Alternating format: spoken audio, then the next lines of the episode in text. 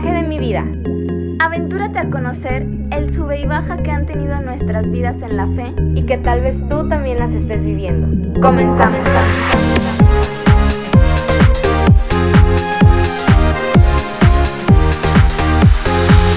Bienvenidos amigos una vez más a este su podcast favorito, El viaje de mi vida. Esta semana por segunda ocasión, fíjense cuánto los queremos, que, que queremos sacar esto antes de Navidad. Así que pues estamos muy contentas como todos los días que los saludamos de que nos estén escuchando. ¿Cómo estás, hermanita? Muy bien, muy bien. Ya a pocas horas de celebrar el nacimiento de Jesús, estamos ya en vísperas de su nacimiento y pues con mucha alegría en el corazón. Sí, pues bueno, para no hacer esto más largo, a lo que venimos. El día de hoy vamos a hablar acerca de Jesús, el mero mero del nacimiento, pero sin restar importancia a sus papás, a San José y a la Virgen María, porque pues recordemos que sin ellos, sin su sí, sin su valentía, no se hubiera podido realizar este, pues este, ¿cómo podemos decirlo? Este acontecimiento. Este acontecimiento, así es. Y pues bueno, todo tuyo el micrófono, hermana. Ah, gracias, gracias. Sí, ya habíamos venido hablando un poco acerca de, pues de cómo vivió San José este, este acontecimiento, el, el mandato que Dios le había dado de ser el papa putatorio. Perdón, perdón mi dislexia o mi elocuencia, no sé cómo se diga. Quise decir en realidad papá putativo. Del niño Jesús, como la Virgen María de igual forma pues recibió ese, ese mensaje de la anunciación, cómo fue su obediencia, su sencillez, su humildad y, y todo esto que veníamos platicando, ¿no? Y entonces hoy la cereza del pastel es hablar del nacido, del niño Jesús que en pocas horas va a hacer su nacimiento. Y, y, espero de todo corazón que durante todos estos, estos domingos previos, durante estos días, hayamos preparado realmente nuestro corazón para este nacimiento y el acontecimiento que en pocas horas va, pues va a pasar, ¿no? Si bien de, en los episodios anteriores habíamos hecho como una recapitulación o una introducción acerca de la vida de San José y de la Virgen María, y pues de, del niño Jesús no va a ser la excepción. Exacto, aunque no se puede hacer como una introducción tan larga, tan así. Ajá. si bien, pues la historia de, del por qué Jesús viene al mundo, pues es muy larga, pero trataré de resumirla lo más que pueda. Vamos a ver, ¿en cuántos minutos va a resumir eso, Diana? Voy a hacer mi récord. No, no es cierto. Pues bueno, iniciando como pues en el inicio de los tiempos o, o, desde el principio, ¿no? Sabemos que Dios creó al mundo, creó un hombre, creó a una mujer y en esto, en estas dos criaturas, pues surge el pecado original, el pecado por el cual quedamos como quien dice manchados o se, se fractura un poco esa relación del hombre con Dios y, y aquí entra el pecado, entra como pues la tentación. Y Dios al, al verse como defraudado, decepcionado, pues entonces destierra del paraíso a Adán, a Eva, y les dice que, que ahora van a tener que trabajar para conseguir las cosas, que van a sudar eh, el trabajo, van a sudar su cansancio para poder llevar el pan a sus casas, a, la, a, a Eva, perdón, le dice que, que va a parir con dolor, etcétera, etcétera, etcétera.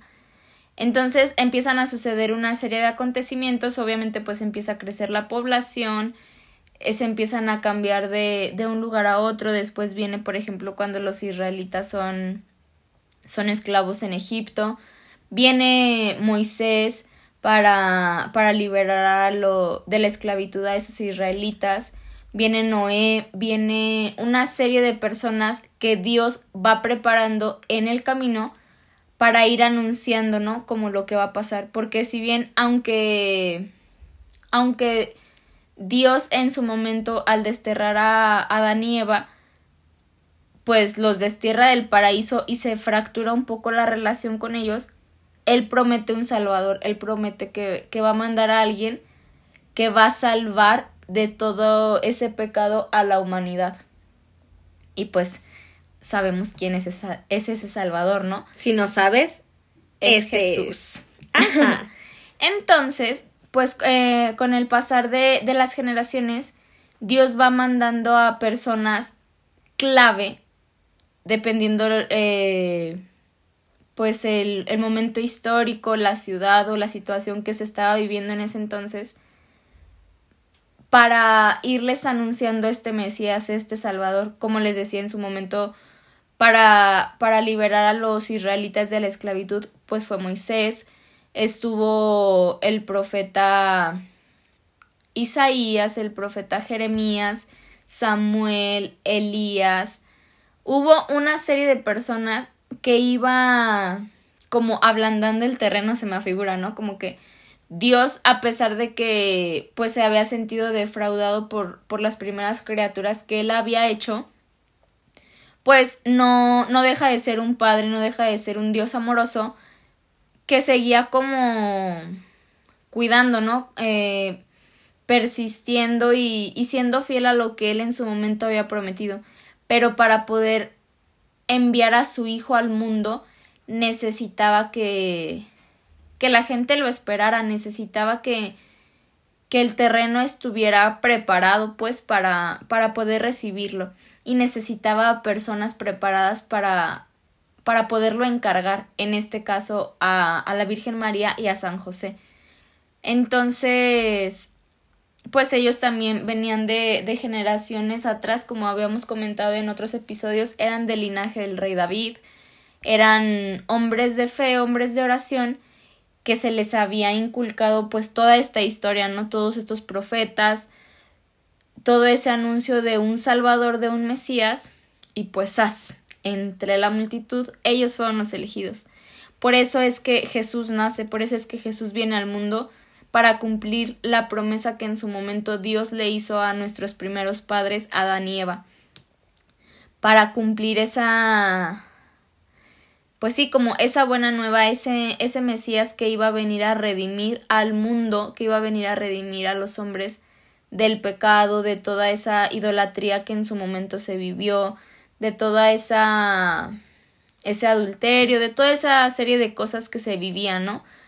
Pero pues necesitaba ser en un momento y en un tiempo específico, con personas muy en específico. Y si nos fijamos como que pues sí, todo estaba perfectamente acomodado, alineado para que así sucediera. Como lo decíamos en el episodio pasado, al mismo tiempo Santa Isabel estaba embarazada y Juan el Bautista era el precursor de Jesús, era el primer testigo de la luz y era el precursor. Era quien venía como abriendo el camino para Jesús venía preparando a la gente, aunque él todavía no sabía cómo estaba el business, él ya estaba haciendo su trabajo. Él bautizaba con agua, pero si recuerdan en el Evangelio, pues menciona eso, ¿no? Yo bautizo con agua, pero hay alguien detrás de mí que va a bautizarlos con el Espíritu. Entonces, pues sí, Dios, Dios siempre tiene como el momento planeado, las personas planeadas para el momento y, y, pues toda esta serie de cosas para que realmente el plan se cumpliera como él lo había planeado, vaya la redundancia. Por eso es que Dios ve la necesidad, bueno, yo así lo creo, ¿no? Como la necesidad de enviar a su hijo, porque ya había enviado a, muchas personas, ya había dado en un inicio, ¿no? Dio todo a nuestros primeros padres y aún así pues la tentación fue mayor. Entonces Dios estaba dispuesto a entregar a su hijo a la humanidad, a ser hombre a, a su propio hijo para la salvación y la redención de las personas. Por eso es que es tan importante pues sí, como, eh, eh, no es que sea un acontecimiento porque pues no es un acontecimiento, no es como algo histórico, bueno, sí es algo histórico, pero va mucho más allá de. Tiene una mayor trascendencia a solo recordar un, pues sí, un momento que pasó en cierto, en cierto tiempo de la historia o en un, en un lugar determinado, ¿no? Va mucho más allá porque tiene una trascendencia mayor. Es la, la promesa de Dios cumpliéndose de manera palpable, de manera física y gráfica, que Él iba a enviar a un Mesías, a un Salvador, que iba a ser el redentor de todo lo que, de todo el daño que se había causado. Así es, y pues como ya lo dijo Diana, no es como que en esta ocasión vayamos a, a decir las características o las virtudes que nosotras queremos resaltar de Jesús, porque pues se nos iría la vida haciendo eso, sino al contrario, queremos platicarles y compartirles el por qué nosotras creemos que es tan importante el nacimiento de Jesús.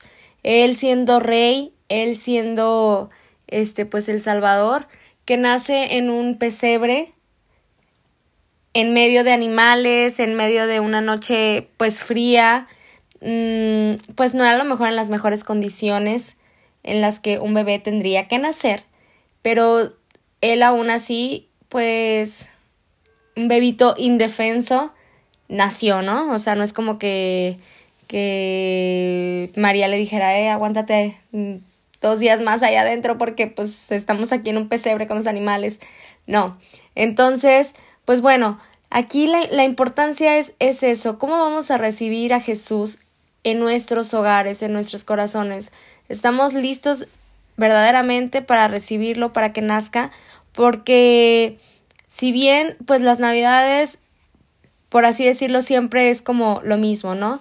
Que la fiesta, la cena, la reunión, el intercambio, pero pues creo que muchas de las veces dejamos fuera o, o no le damos importancia a lo que verdaderamente es esta, esta fiesta, ¿sí? que es el nacimiento. Eh, yo leía hace unos días una como tipo una historia que decía que estaba la Virgen María y San José platicando y entonces pues María le decía a San José así de que ah no manches fíjate que que en la tierra están preparando una fiesta padrísima, o sea, con regalos y la gente se está arreglando y, y la cena, la comida, o sea, y toda la gente está muy emocionada y esa fiesta es por, por nuestro hijo, porque van a ser, qué emoción. Y, y después que, que pues ya llegaba el día como de la fiesta, que, que la gente sí se la pasaba muy padre, pero no, no estaba ahí el cumpleañero, por así decirlo. No estaba la persona anfitriona, no estaba la persona a la que estaban celebrando, sino que pues eso lo dejaban como un lado y ellos se seguían divirtiendo. Entonces la Virgen le dice así de que creo que soñé eso y está como muy feo. Qué, qué horrible que, que haya tenido ese sueño. Cuando la verdad es que creo que la mayoría de las veces así nos pasa, ¿no? De que nos preocupamos más por, como ya lo dije, por el regalo, por eh, la cena, etcétera, etcétera, pero no nos preocupamos por recibirlo verdaderamente en nuestro corazón. Esta, en esta ocasión te pregunto a ti, que nos estás escuchando, ¿estás confesado? ¿Estás eh, en gracia? ¿Estás dispuesto a recibirlo? Porque si no, tranquilo, o sea, no es como que te voy a decir, ¿por qué no lo haces? O te voy a regañar, porque pues no, obviamente yo no soy quien para, para hacerlo, pero sí decirte que aún estás a tiempo, que aún puedes, eh, entonces pues aún estás a tiempo, puedes ir a confesarte, puedes acudir al templo más cercano de tu casa y no sé, hacer una, una oración, lo que sea, pero que no se nos olvide el centro de, de, de esta fiesta. De esta fiesta. Sí, porque no sé, parece muy muy extraño o, o, nos parece como muy difícil, ¿no? Imaginarnos cómo va a ser la Navidad hoy. en plena pandemia, en, con toda esta situación que vivimos. Pero a veces me, me pongo a pensar y creo que no digo que es lo que Dios quiere, pero creo que esta situación nos ha orillado a realmente volver, volver al origen y volver a lo esencial. Brenda ya decía, ¿no? La, la importancia realmente de la fiesta que hoy en la noche vamos a celebrar es el nacimiento del niño Dios.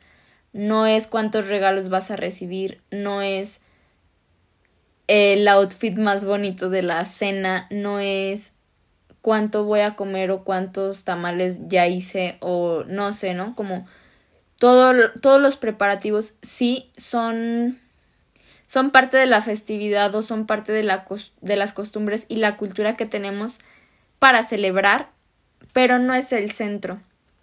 Hoy veía un, un post de un padre que decía, no, el regalo es Jesús. Y realmente es eso. Yo no te digo que no regales cosas, que no cenes en familia, pero qué bonito sería que tú le pudieras regalar al otro un pedacito de tu corazón, regalarle a Jesús.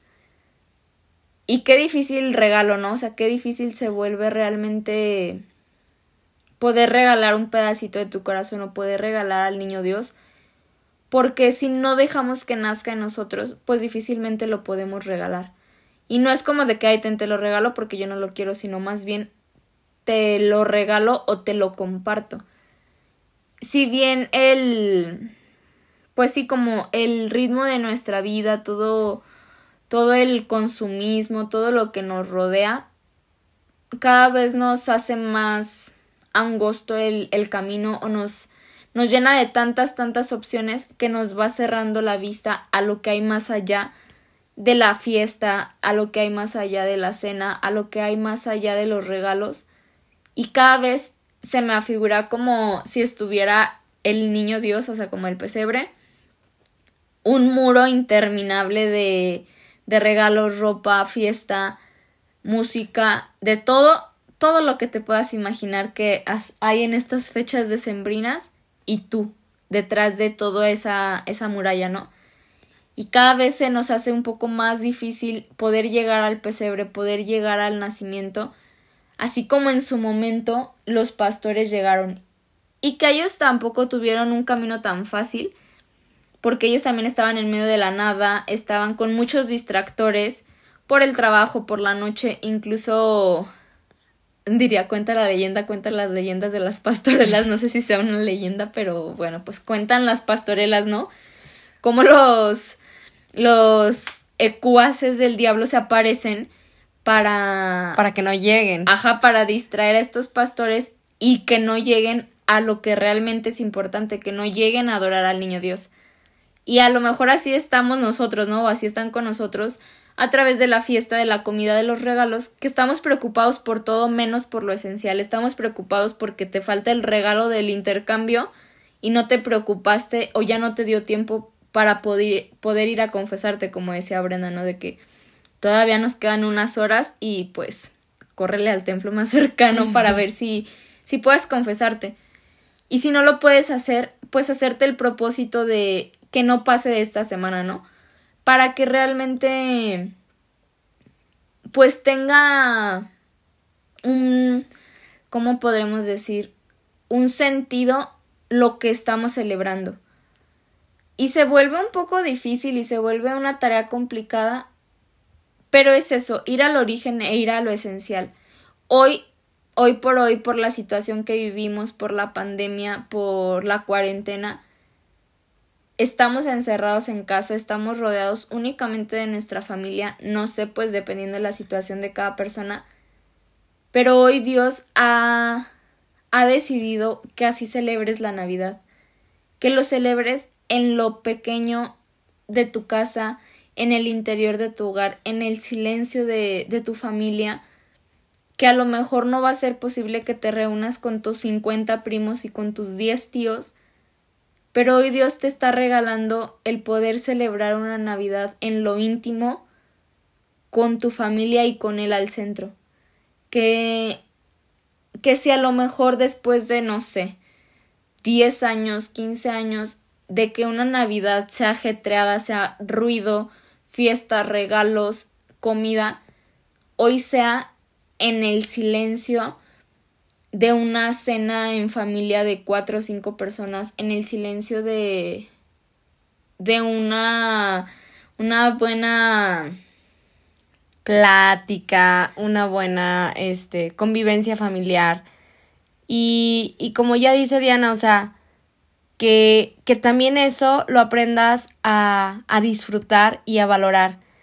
Si bien, como, como ya dijo, estamos orillados en, este, en esta época de, de pandemia, pero creo que eh, en esta situación o en este nacimiento, creo que pues es bueno, ¿no? O sea, sacarle lo, lo, lo bueno a lo malo. Qué bueno porque a lo mejor no has platicado en mucho tiempo con tu mamá, con tu papá, este, estás pero no estás. Entonces, es una buena oportunidad también de que esa, esa relación familiar crezca y se, y se nutra también. Sí, claro, y esto siempre debe ser como a la luz del nacimiento, ¿no? Porque el que Jesús nazca, así como en su momento fue que Dios lo mandó al mundo para redimir a, a las personas, para la salvación literal, hoy en día ese nacimiento pues sigue aplicando para lo mismo, para hacer redención de todos los que estamos en este mundo, para darnos esperanza. Y creo que esperanza es lo que más necesitamos justo en estos momentos, que se ha visto tan, tan incierto todo, con tanta turbulencia, con tanta oscuridad, con tanta desestabilidad de todo, ¿no? Económica, política, social, mental, espiritual, de todo, de todo, de todo. Ha sido un, un año de altibajos, más bajos que altos, pero este nacimiento nos, nos sigue llenando de esperanza de que Dios es fiel, ya lo habíamos hablado antes, ¿no? Dios siempre es fiel y, y que siempre está ahí, siempre está ahí Dios saliendo al quite, a pesar de que todo parezca muy difícil, muy complicado, siguen haciendo ese niño Dios diciendo, hola, ya llegué, vengo a salvarlos, no pasa nada y que no cunde el pánico. Y hoy no, este año no va a ser la excepción, hoy no va a ser la excepción, pero es necesario que nosotros lo dejemos actuar, que nosotros lo dejemos ser Dios y lo dejemos entrar en nuestro corazón.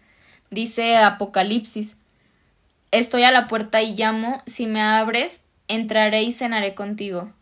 Si no me abres, me quedaré afuera como un mendigo. Y justamente eso está pasando hoy, va a pasar hoy en la noche.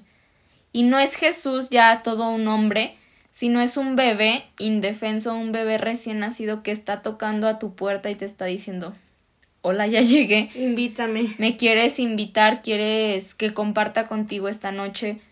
Preséntame a tu familia, quiero estar con ustedes, quiero sentirme en familia, quiero sentirme abrazado, quiero sentirme cobijado en este tiempo de frío.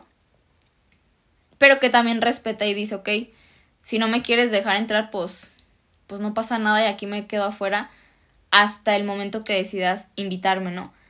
Y qué mejor que que ir preparando nuestro corazón para invitarlo y para sentarlo en nuestra mesa como el anfitrión de la fiesta porque es el cumpleañero, es su fiesta y que a lo mejor ya lo hemos mal acostumbrado a decir, pues sí es tu fiesta, pero no es tu fiesta, o sea, como que es en tu honor aunque tú no estés, aunque al final organizamos todo, pero no te invitamos.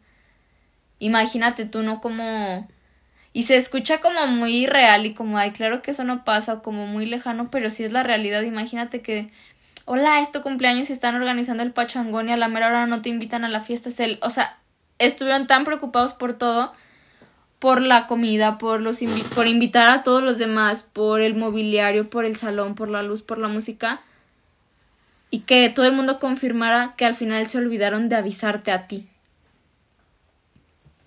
Así que pues no queremos alargarnos más en esto y la invitación que hoy les, les queremos hacer es esa, Quedan algunas horas para que sea el gran acontecimiento y pues que podamos recibir a Jesús literal en nuestro corazón y en nuestra casa.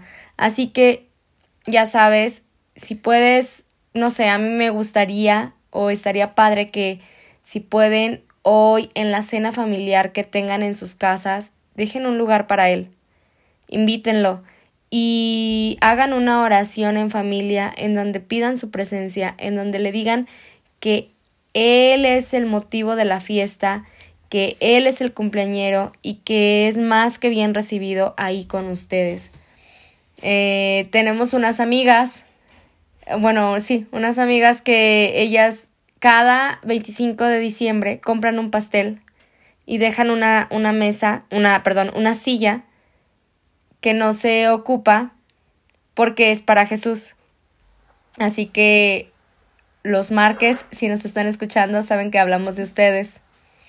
Eh, y cantan las mañanitas. Entonces es como algo, algo padre, algo muy, muy que de verdad lo están invitando. Entonces estaría padre que a lo mejor esta, esta Navidad diferente, eh, pues también hagamos las cosas diferentes nosotros, ¿no? Que dejemos esa, esa silla para, para el cumpleañero y que, y que pues lo estemos pensando durante toda la cena.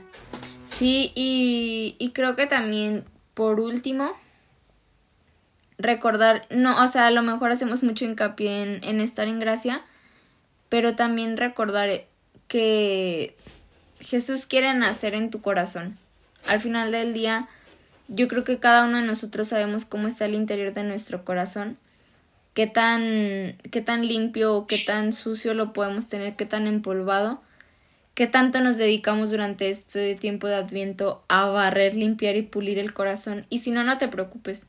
No es como que Dios diga, aquí está medio polveado, aquí no nazco, porque ya nació en las en, en las peores condiciones. No lo quería decir así, pero sí.